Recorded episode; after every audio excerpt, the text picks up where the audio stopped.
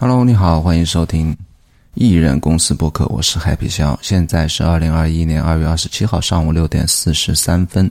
你现在收听的是第三十三期节目《创作者的经济新形态》（Nifties）。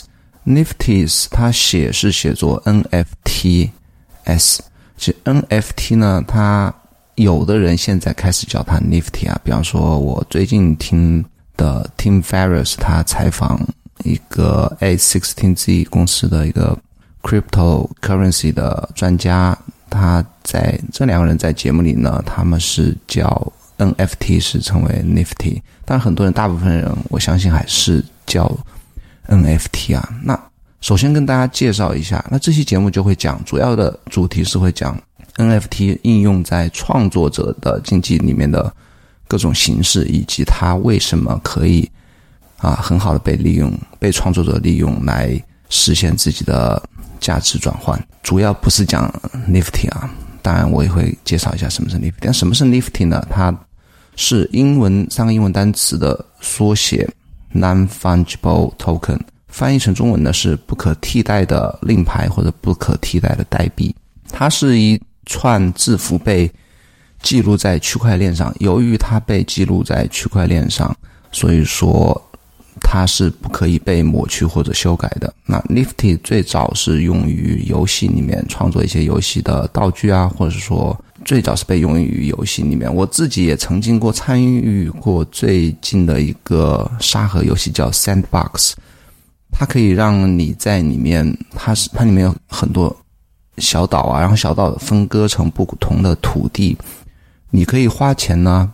呃，其实也不是花钱啊，是你用数字货币来购买里面的小岛里面的土地，然后一旦你购买之后呢，只要这个游戏存在一天啊，那里面的那个土地就是你的，然后那个土地是有限数量的，当然 数量很多啊，那那一块土地一旦你买了之后就属属于你的，所以说，Nifty 它最早是类似于这种应用场景，它会让你在游戏里面买一些道具啊、皮肤啊等等吧，然后。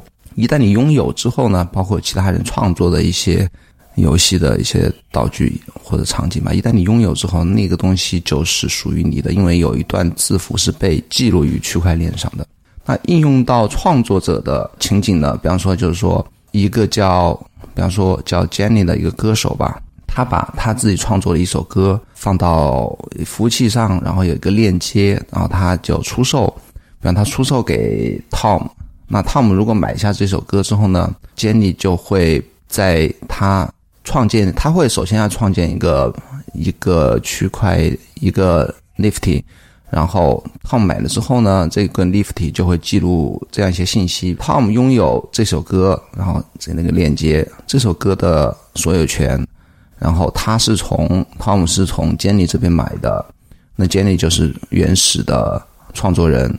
然后买购买的日期，比方说是十二月三十一号，二零二零年，最后是购买的价格，比方说三万美金。这些信息其实也不长啊，比较简短的一些信息就被永久的被记录到区块链上。那这个就是一个创作者，首先他要 mint 一个 Nifty，然后把这个作品呢通过 Nifty 卖给他的购买者的一个完整的一个过。最近两个月是变得特别的火爆啊！我跟大家首先介绍一下。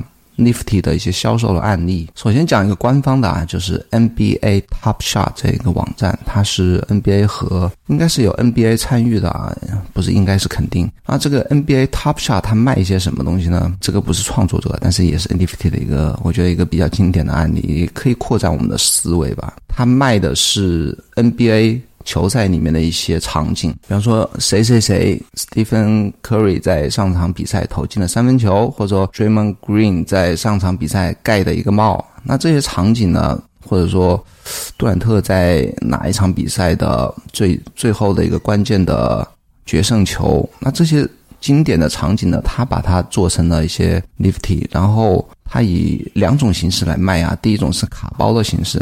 那卡包有两种，一个一种是普通卡包，它包括五个 moment。刚才我讲的那种场景就是 moment，十四刀的价格卖出五个 moment，这是一个普通的卡包。我刚才去看已经卖光了。然后一些 premium 的卡包是九十九刀美金，九十九美金包含六个场景，那这个场景就可能就是比较知名一点的球星的的一些经典的一些进球。除了卡包之外呢，他还直接卖一些场景啊，比方说。因为你卡包类似于盲盒吧，你可能不知道里面有些什么场景。那有些你如果特别喜欢某个球星的，比方说詹姆斯啊，或者说欧文，你就可以去。他另外一种形式就是直接买一些经典的场景，那个售价可能就比较高一些。然后我看一下，他似乎是要啊，我看到有一些 Zion Williams 的一个哇，卖二十一万九千，怎么这么贵啊？然后有一些。LeBron James 二十一万啊，这些经典还有文斯卡特二十万，到时候你可以自己去看一下，他有些这些经典的球星的 moment，他已经卖的特别特别贵了，不可理解怎么这么贵。那这是 NBA Top Shot，还有一些这个不是创作者啊，那。接下来介介绍一些创作者成功卖出的案例，比方说，我曾经在微博、呃推特发过一条帖子，有一个人，有哥们儿，他自己是数字货币的，喜欢写文章，然后也是在圈内可能有一些知名度吧，然后他就众筹了一篇自己的文章，他那篇文章是标题是 Caesar Labels，这篇文章其实已经公开了啊，所以说 N。Nifty 它的一个特别之处呢，就是说它虽然可以把这些数字产品卖出，但是不代表说其他任何人也看不到，它反而是其他所有人都看得到。这就是它的吊诡之处，不能说吊诡，就是它可以让它更加发展的更好的原因。因为就是因为其他人都可以继续听得到、看得到，所以说原始拥有者的。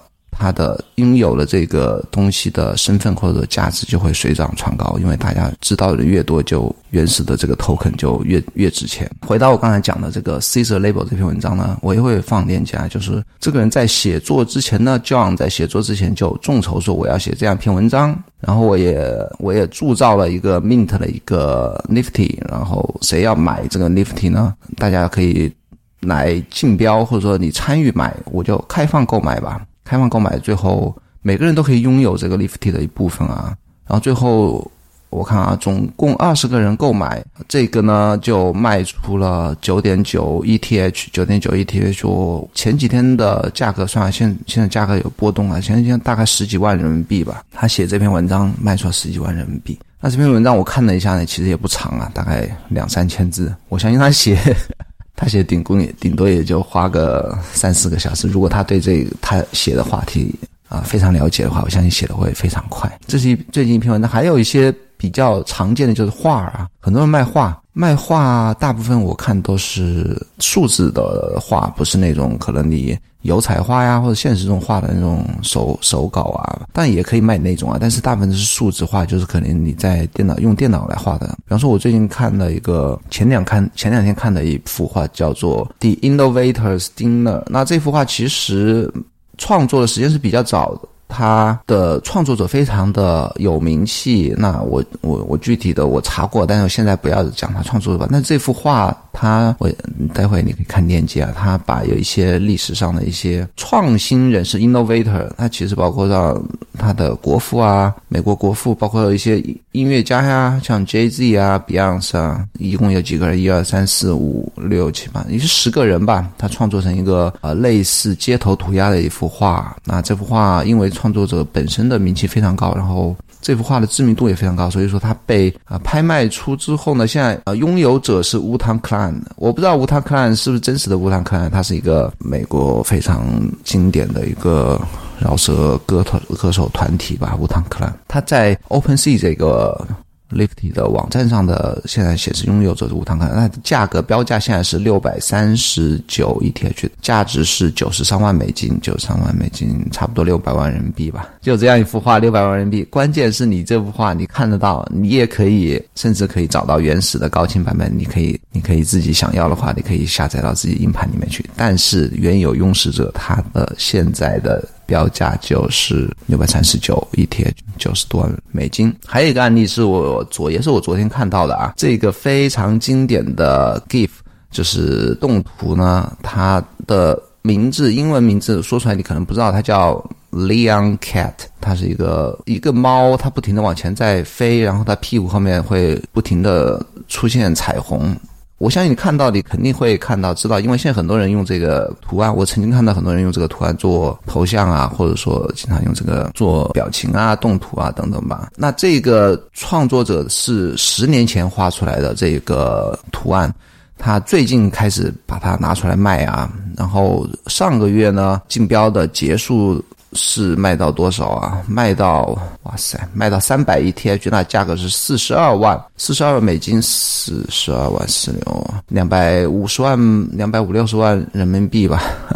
不可思议！还有一个案例啊，下接下一个案例是一个叫做 Mike Winkelman 的导演。那这个导演他，我大概维基了一下，我不是特别熟悉那个数字绘画领域的一些故事，但是他曾经以一个 Beeple B E P L E 这个身份或者说这个项目创作，他是每天啊，已经连续十三年每天创作一个数字作品。然后他 Beeple 他通过。应该是这个非常知名的拍卖网站啊，我我我不是太了解，但是这个网站好像特别厉害。然后通过这个网站呢，他把他以 Beeple 这个身份创作的前五千幅数字作品呢，放在这个网站上拍卖，然后现在还没有截止啊，到现在还有十二天截止。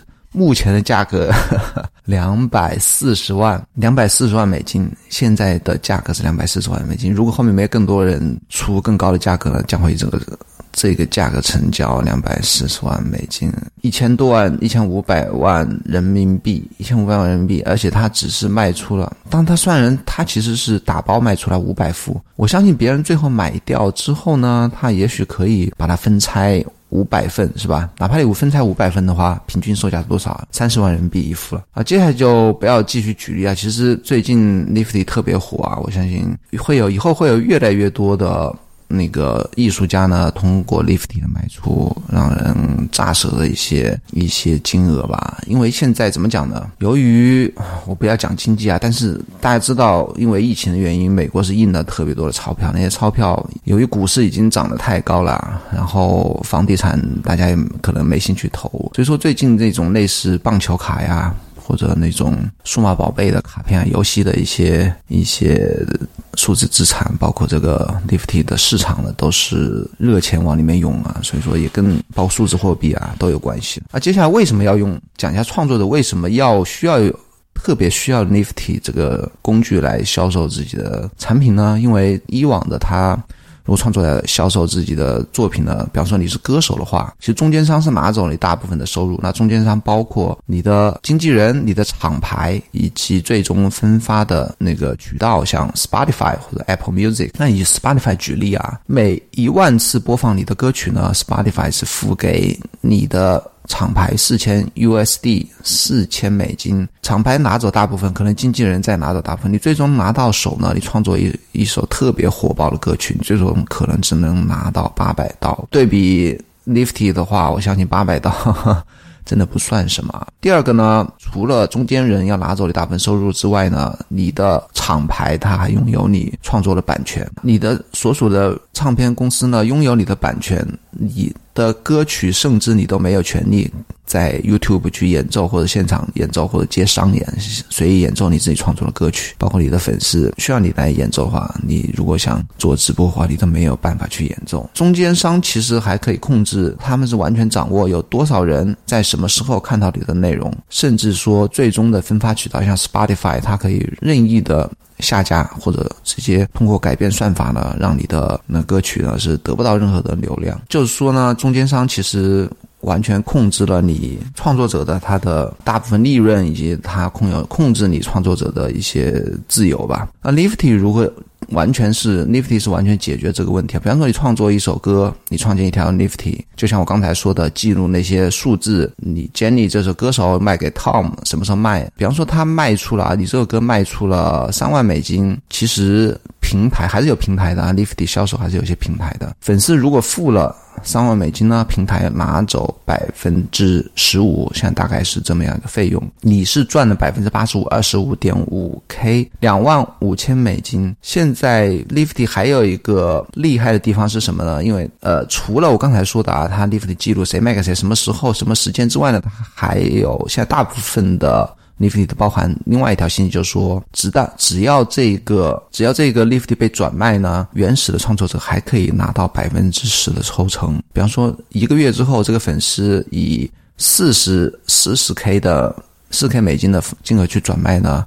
原始创作者那个 Jenny 还可以拿到百分之十九四 K 到的抽成。你想一下，如果这首歌不停的被转卖，而且被被转卖的价格越高，它其实是一个会不停的为原始创作者创造价值的一个数字资产。那两次交易了，比方说他第一次卖了三万美金，第二次粉丝又转卖了四万美金，他拿到四 K，两次呢，他总共原始的创作者赚的是两点九二点九五。万美金，而且它一旦这个东西会不断的被转卖的话呢，它是可以一直拿抽成的。而且这个百分之十的抽成啊，我后来研究，还有各个平台的抽成的费用是不一样，甚至有的可以拿到更高。但是你如果你的抽成比例更高呢，之后呢，它会导致转卖的困难度增加啊。那这个其实我们不要讲这个。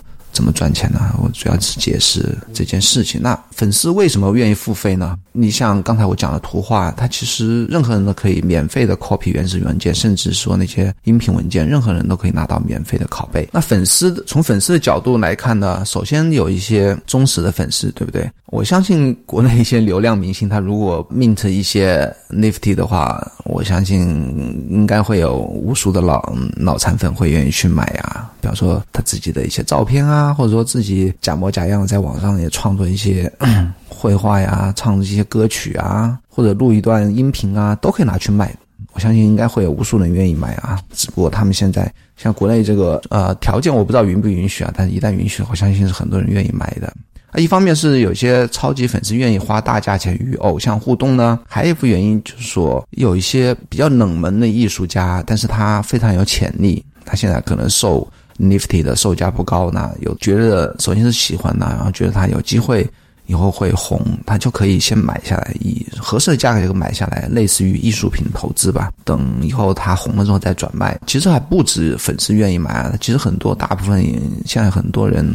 就是愿意，特别是有一些有钱人，他愿意往里面投资。就像我昨天在看 Gary V，他是欧洲呃美国的纽约的大亨啊，他其实手上有很多钱，他现在已经号召他的整个团队啊，就每天花十几个小时来研究 Nifty。我相信类似于这种热钱呢，很快会进，已经在进入 Nifty 的市场啊。比方说那个很多人买了那个。比较知名的艺术家啊，像这里举了一个 Lindsay Lohan，他是一个数字绘画的作家，十七 K 买的，他举个例啊，十七 K 买的，立马隔天以七十八 K 转卖，这种案例呢是非常多的，啊，市场热度现在非常的高。我有一个图啊，平均的交易价和交易总量的。增长呢是以天为基的，每天是增长百分之多少？每天增长百分之多少？这个曲线是非常非常的陡，特别是到二月份以来呢，这个曲线是变得非常的陡。什么人愿意买呢？两类人，第一类是粉丝，第二类人就是为了。投资赚钱呢？那如何创造 Nifty 并销售呢？首先你要选择你的内容的形式，你是做视频啊，你看视频也可以啊，对不对？做视频、绘画，刚才我讲的举例的，你甚至是写文章都可以啊，包括音乐啊、游戏道具等等吧呢。然后你选择一个平台。像平台有两种啊，一个自助式的平台，任何人都可以上传上传自己的内容啊，创造 Nifty。坏处是就是监管比较差，可能有些模仿者和赝品比较多。然后你创作一个画，隔天就有一个人做一个同样的内容也放上去，他说这个也是我创作的，就没有人能够辨别真伪啊。有些另外有一个。平台呢，就是有一类型平台呢，它只让他们批准的艺术家创作 NFT，就注重品质，监管比较好。劣势呢是交易费用比较贵，然后抽成比例只能百分之十，监管越多啊，别人付出了。工作越多，所以交易费贵也是没有办法的事情。付费呢？付费其实这一块包括 Nifty 它原始的概念，这个不是我们要讨论的重点。我也不是这一块的专家啊，对这个东西不是特别了解。那付费来讲，现在付费的付费费用比较高呢，因为现在大部分 Nifty 它是以 ETH 的形式，以太坊啊，不知道中文是怎么讲，ETH 的形式来铸造的。那 Nifty 呃。ETH 现在由于今年以来呢，它的涨幅特别高，所以说，而且它的 gas fee 啊，gas fee 类似于交易费用或者说创建 token 的费用是特别特别的高。你如果要 mint 一个 Nifty 呢，大约的 gas fee 就要到七十到一百美金了。就说你要铸造一个，我有一个比方说，我有一篇 blog 吧，我铸造一个个 Nifty，我说指向一个我 blog 的地址，我说，哎，我有这样一个文章。然后我现在售价是多少？然后你如果买的话，我抽成是百分之十等等吧。因为你自必须要先铸造一个 Nifty，你才能卖嘛。那现在你在 ETH 上铸造这个 Nifty 的费用呢，七十到一百美金。所以说你如果要卖呢，你必须要高于一百刀的价格卖出去，你才能够保本。这是一个举例吧。但是现在我相信啊，如果 ETH 的费用高的话，自然会后面会有取而代之的。其他的区块链或者其他的数字货币出现，我相信会有啊，或者说 ETH 的费用 gas 费会降下来。当你 mint 好一个 Nifty 之后呢，你要到你自己的社交，因为你要卖嘛，没人你摆在那边 网站那边是鬼知道你你有这鬼也没人认识你吧？因为你的认识你的人都在你自己的社交媒体的渠道，对不对？比如你推特啊，不管不知道你有哪个社区论坛啊等等吧，在大家认识的地方，你要去宣传你的作品吧，让。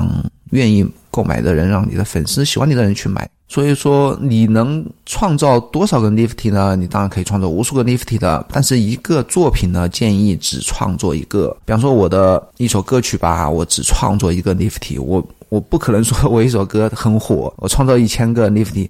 那鬼还买对不对？就没有那种稀缺价值了。你当然可以创作很多个啊，但是建议只一个作品创作一个 Nifty。但是你有一个什么方式可以创作很多个呢？你可以一个作品你可以创作有限个，比方说你不要创作很多的话，你可以创作五个、六个，甚至说你稍加修改，对不对？你一首歌你可以弹奏不同的版本、不同的长度，但是这个总体来讲的话，还是稀释了它的稀缺性。你的你可以创作不同的 edition 了，你就说我三月弹了一次，我。五月弹了一次，我六月用不同的乐器再弹奏一次吧。这个就是看你自己啊，这个当然也没有规定，但是它总体的稀缺价格是跟它的稀缺性有关的。风险是什么呢？就像我刚才讲的啊，风险是你如果没有大量的粉丝，没有大量喜欢你的人呢，你卖不出去。卖不出去的话，你整个铸造 Nifty 的费用就就就浪费掉了。那现在每件 Nifty 在一月份的平均销售价格是八百六十四刀。还是不错的啊，但是不代表你创作一个 lifty 就就有人愿意花八百多刀买。这个是因为大部分是比较有一定影响力的艺术家在买。现在市场上还有一个风险，就是市场上投机活动比较多。那去年十二月的平均价格只有每件。每件那个 Lifty 销售价格只要一百二十六刀，但是我刚才我讲了，现在它价格增高的趋势呢，是以每天以以日来为单位来增加，都是非常陡的一个增加的曲线。所以说你要也要小心市场的波动啊！你为什么呢？就是说你现在可能涨到平均八百六十四刀，一旦这个有一些市场的波动，比方说大量的抛售，或者说人们对这个东西的一个热衷程度，或者说。任何对数字货币的一些影响呢，或者数字货币价格的影响呢，都会影响你拥有的这个 Nifty 的售价。最后我看我聊了多少时间啊？二十八分钟，差不多要讲完了。因为我 Nifty 啊不是数字货币的这一块不是太懂啊，但是是以创作者经济的角度来分享呢。所以说 Nifty 总结一下，Nifty 是一个新的。而且正在萌芽，而且我对这个东西也特别看好啊！它是一个让创作者盈利，同时让粉丝拥有创作者的原始内容。并投资于创作者成功的一种方式，就是说粉丝可以和创作者一起成功，人们可以复制你的数字作品啊，甚至说都可以把那些画打印一份高清的挂在自己墙上。但是呢，Nifty 决定了每一个文原始文件的唯一归属只有一个人拥有。喜欢这些原始数字作品的人越越多呢，那这个 Nifty 就越值钱，因为它满足了人们的虚伪虚有性和占有欲。你说它有价值吗？它？很难说它有一个实际的价值，但是你 虚虚荣心有价值吗？你也不好是吧？不好来用金钱来衡量虚荣心和占有欲的这个这个价值。甚至说，你说那些油画啊，就是说那些实体的艺术品，它能够有多少实用的价值？那个花瓶也好啊，或者说那些油彩画也好啊，都无法来真正的能够通过实用两个字来衡量啊，对不对？在创作者经济经济里面呢，大部分的价值。需要归归于创作者和他们粉丝，所以说现在的 Nifty 就完全 cut 掉了中间商，直接当然平台会抽成一部分啊，但是毕竟是少非常少的一个部分。这个是 Nifty 让创作者和粉丝直接交易的一个方式。那只要你有有人气、有想象力，我觉得什么东西都可以卖啊。就我第一反应就是，现在是已经有些 YouTube 啊，他比方说有忘记人的名字了，他创作了 mint 了很多一一千多个 Nifty 吧，然后可能是自己的视频啊，我然后卖了看了一下七十多万美金吧，他还可以不停的 mint，只要人愿意买，对不对？甚至以后啊，我都讲说，有些作家呢，他都不用去出书了，只用写文章，对不对？不停的卖出自己的 blog，或者说就像刚才讲的那个 BPO，他自己以前写过的 blog，比方说他可以打包卖或者单个的卖，每篇文章有一个固定的链接，你可以 mint 一个 lifty，你就去卖一百多刀。当然，我相信这个费用会下降啊，都可以去卖。那 podcast，podcast 播客主也可以卖出自己的音频，对不对？比方说，我这个艺人公司播客，我前十期我或者一期一期的我就卖，谁有人愿意买，喜欢我的播客或者我的播客的影响力增大之后，有我相信应该也有可能愿意是卖，对不对啊？差不多就聊到这里吧。这是一个我觉得未来的一个经创作者经济的一个趋势和方向。大概让你有一个大概的了解。非常感谢你收听这期节目啦！我有一个每天都在更新的 blog happy 小点 com，是关于创作和效率以及我的所感所悟的一个 blog，欢迎来观看。我还有一份每周三发送的 newsletter，也可以在我的网站看到链接，欢迎免费订阅。如果喜欢我的节目的话，这期播客节目请帮我在苹果播客点击订阅并五星好评。也欢迎留言，我可以来在节目中读出。同时，也欢迎你写邮件和我交流任何话题。我的邮件是 happy at hey dot com。咱们下个礼拜见，拜拜。